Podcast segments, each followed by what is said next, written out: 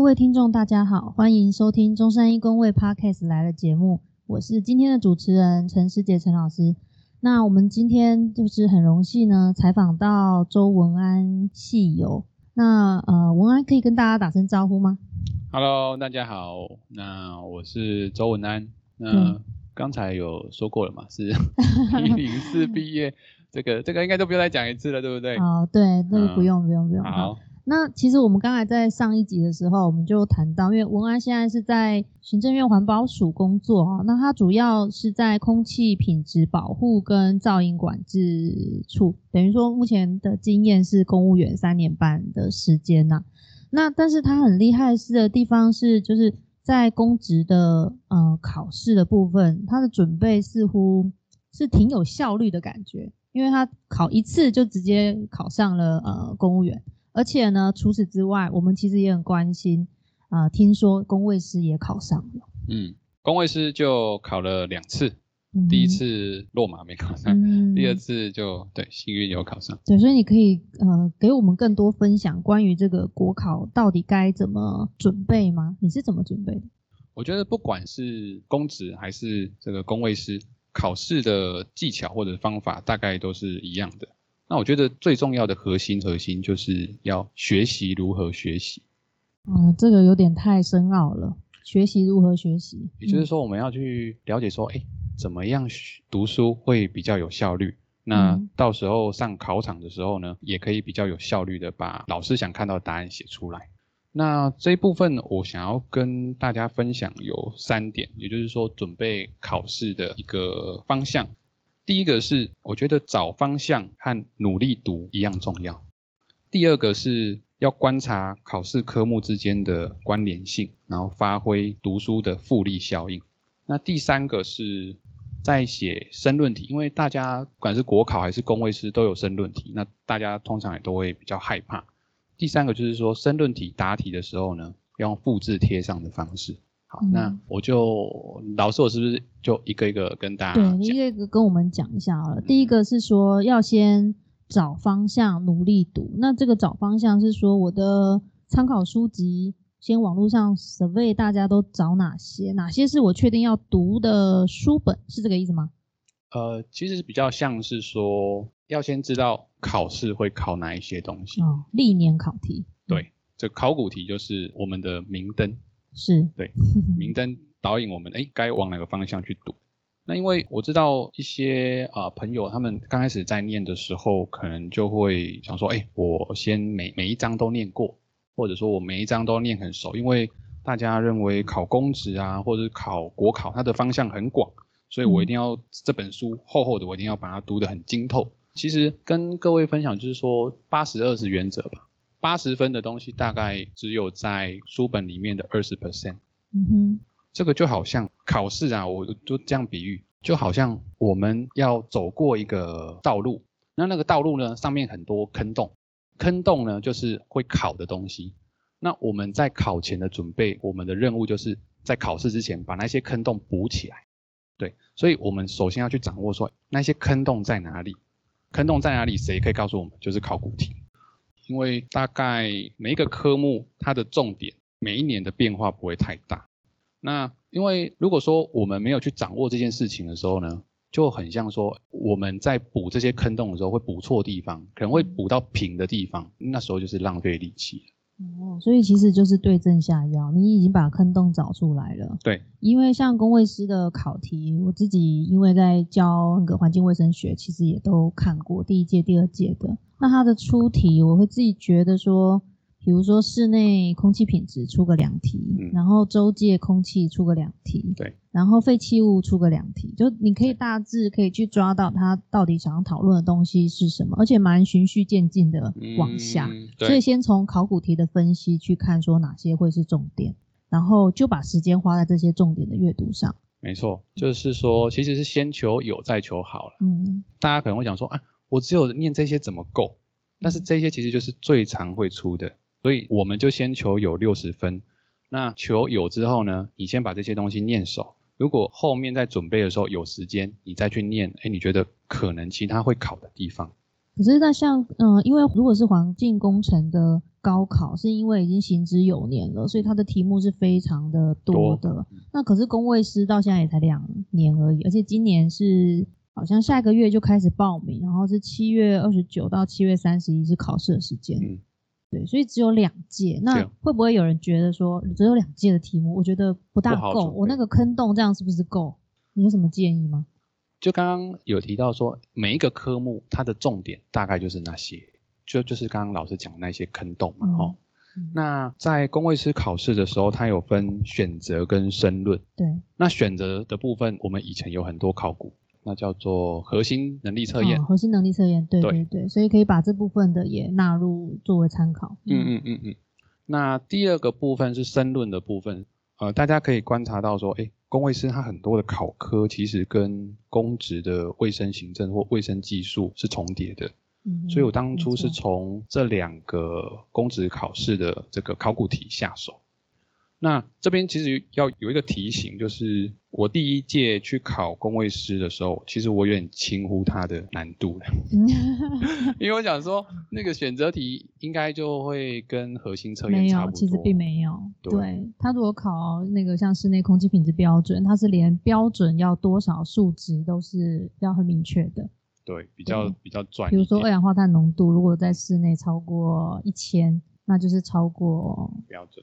对超过标准，所以你要知道那个标准是一千。嗯哼嗯对，那所以当初轻呼之后，哎，念就没有念这么用力，或者说准备的方向上就就没有那么足够。嗯，对啊，大家可以再留意一下。OK，所以我 repeat 一下，就是第一个就是找坑洞、找方向。你可以借由历届的考题，然后工位师的部分虽然只有两年，但是工位核心能力测验可以再多加参考。而且另外，在记得考试的话，它每一个科目里面也都会，比如说统计好了，统计有关于生物统计学，应该也有哪几个 point 是基本上的，比如说五母数分析还是哪些类别，这些一定会是里面呃纳入的涵盖范围内。就是就是抓住这些点，努力的读这样子。没错，就是出题老师常挖的坑洞。嗯哼，那你在努力读这一块有其他的吗？还是其实方向找到，就是看自己的方式？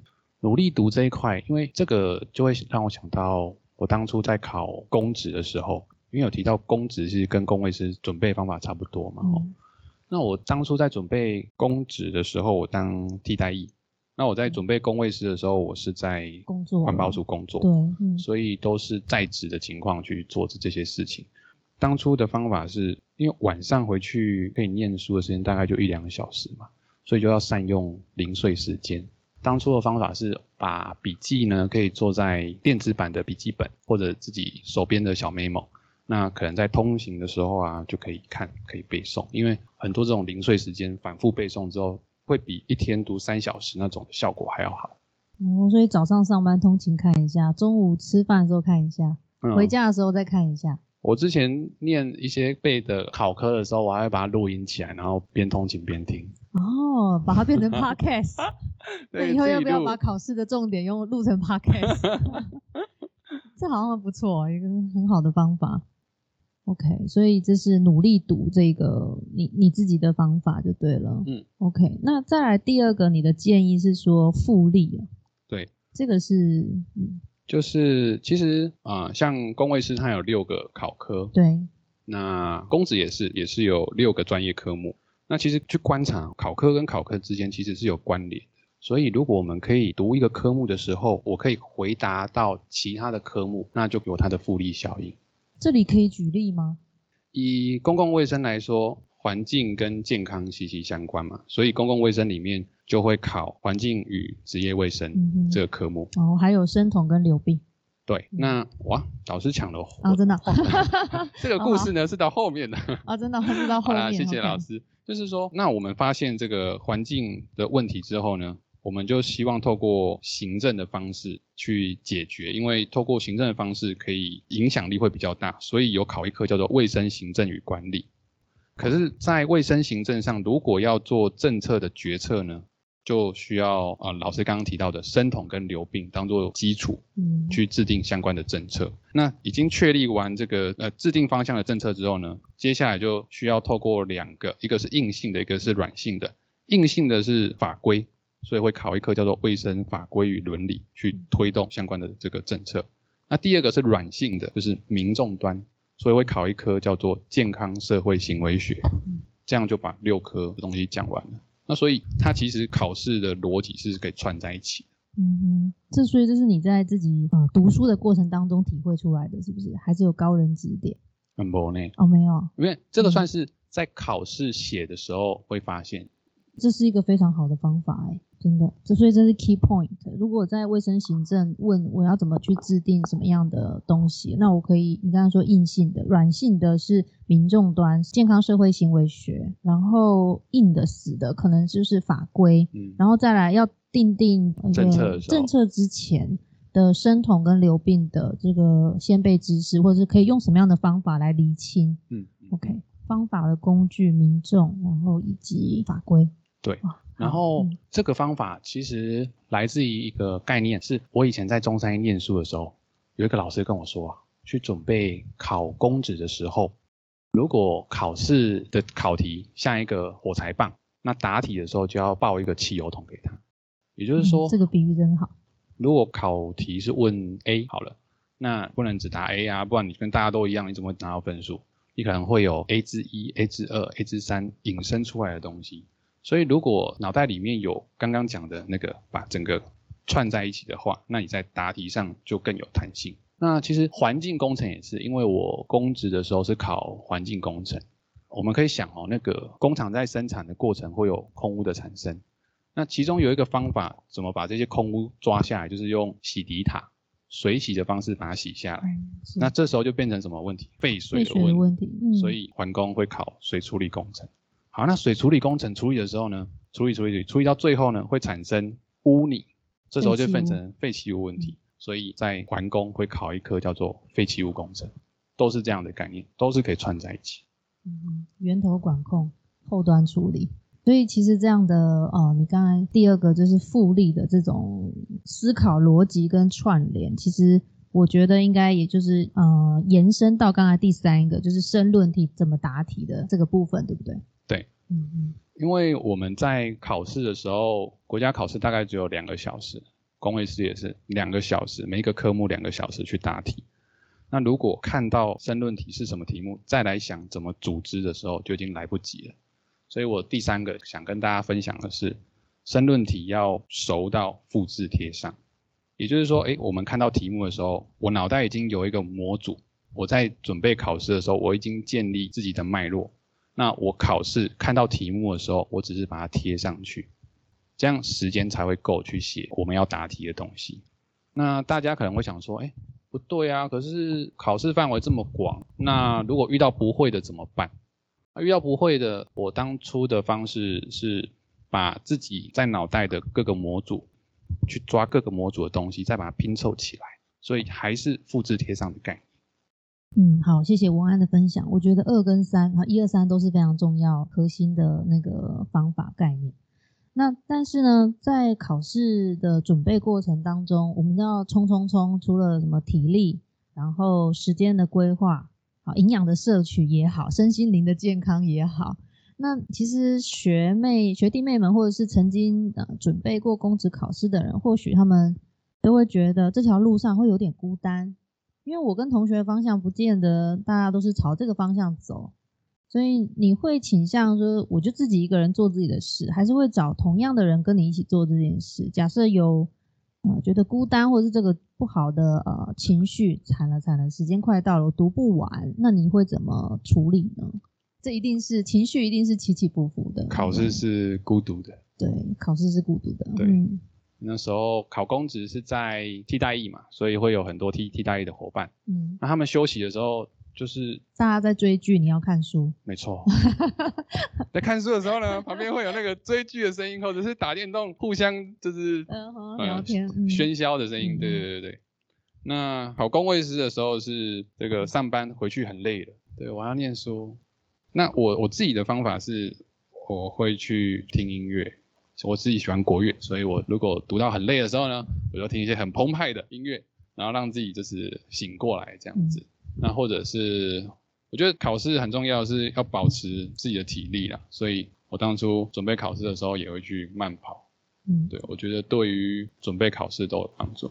嗯，就是身体除了身体上，精神上，我觉得运动的话也会让你把那个负面的情绪，可能稍微的来转场转念，又换到另外一个不同的想法。嗯嗯嗯，那其实呃，学生其实也会讨论说，应该说在你备考的经验里面，你有没有觉得刚才提到的都是非常呃 key point？那你有没有走过一些弯路，觉得啊这个方法真的不 OK？那学弟妹们千万不要尝试这样的。弯路哦。对，有吗？还是说，嗯，我从国小念 书到高中 都是在念弯路，因国为我以前算是认真念书的人呐、嗯但是哎，一直认真念书，可是怎么在成绩上都没有相对应的表现，一直到了这个大学，大学之后才发现我刚刚讲的那三点三点事情，就是说，哎，在准备考试的时候要怎么去准备，会比较有效益。所以刚刚讲的那三点，其实也可以应用在学校的期中、期末考试。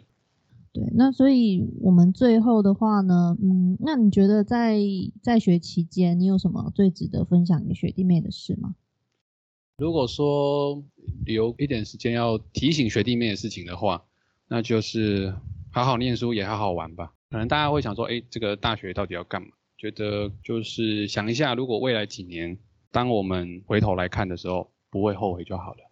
对，好，那今天这个节目的尾声，其实我也想要分享呃最近看的另外一本书，那一样是没有打广告，这是我自己买的哈。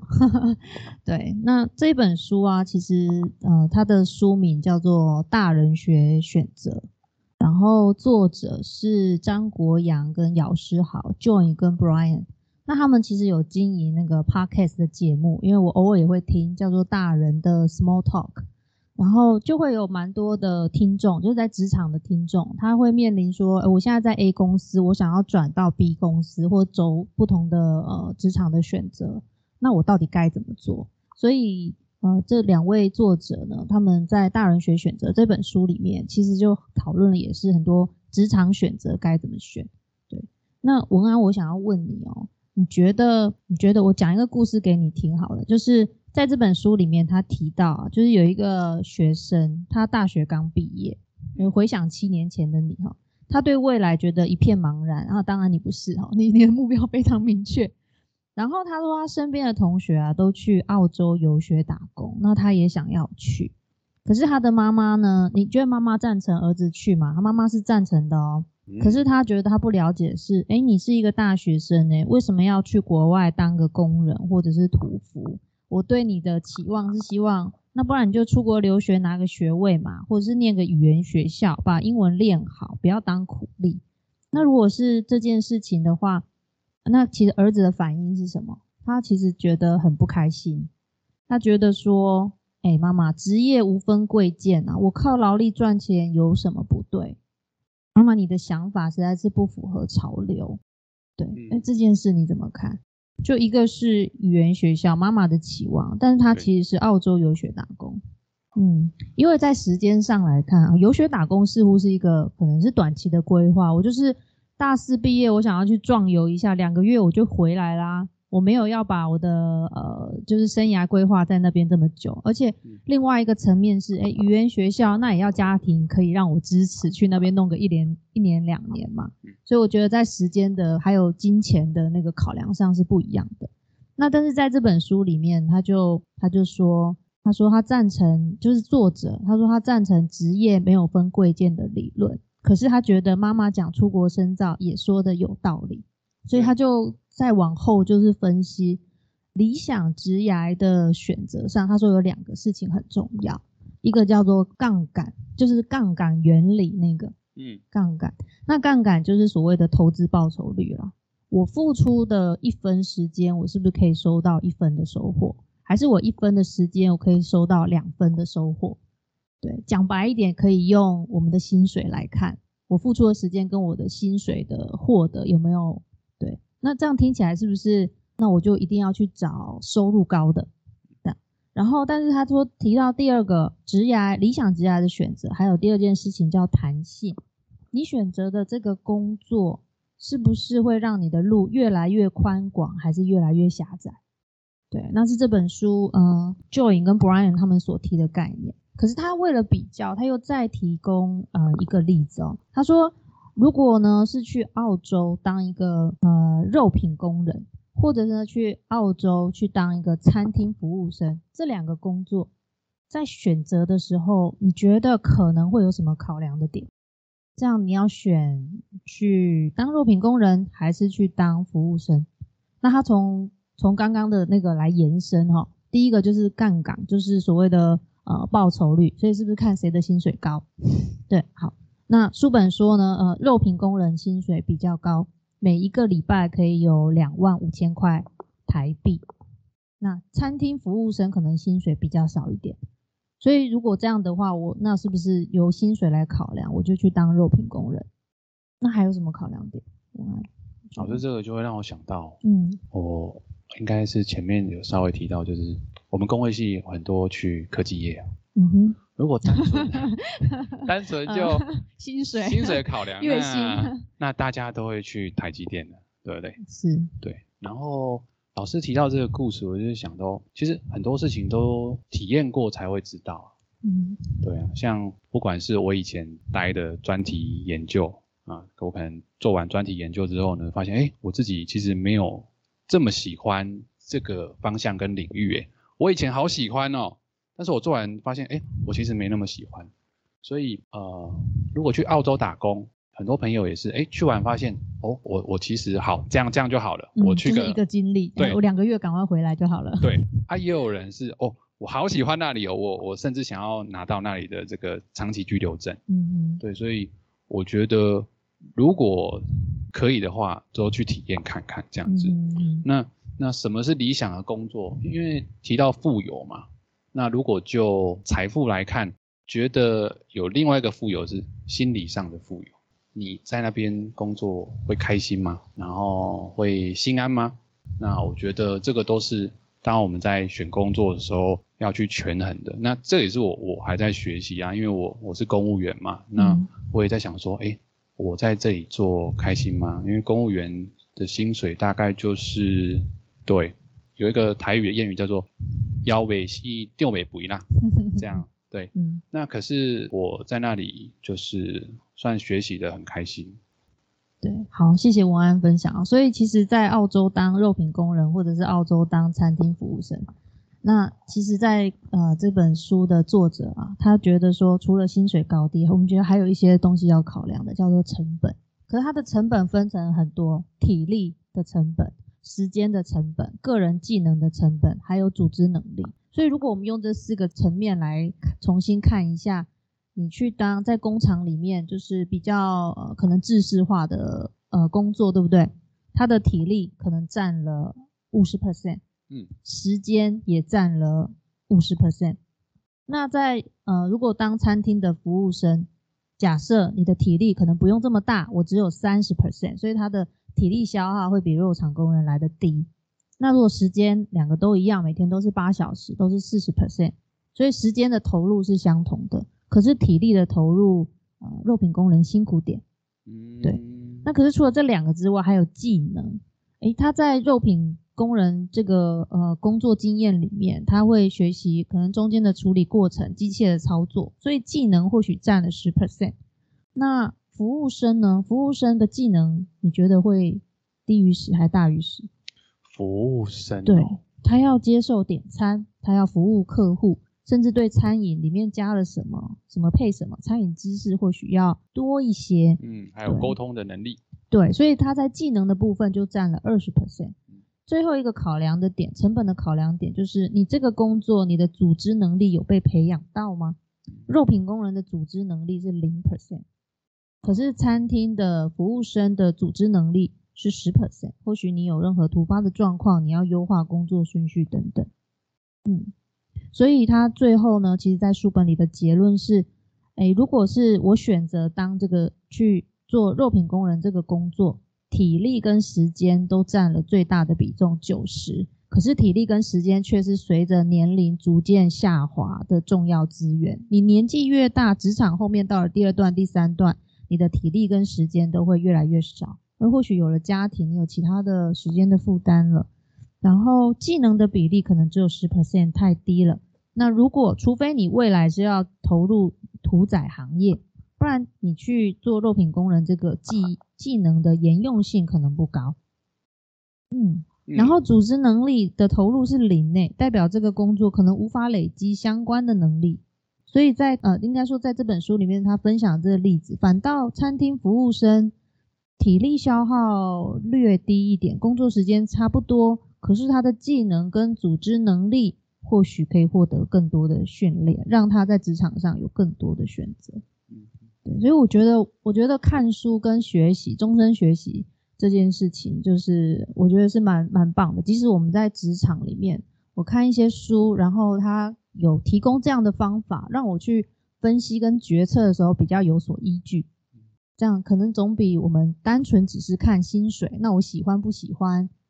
好像只能二选一，嗯，这样来的更有不同的选择性。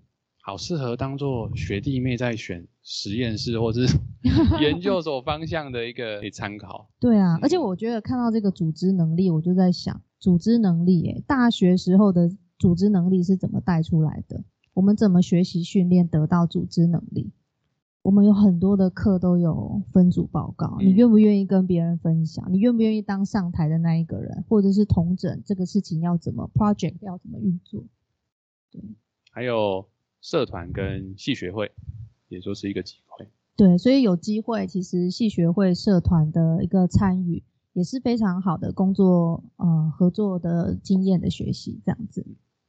那最后有一点点小小的广告，我们请公安跟我们讲一下。哦，算是跟各个学弟妹报好康了，就是在九月十七到九月二十一的时候呢，在高雄会办一场叫做国际环境流行病学的研讨会。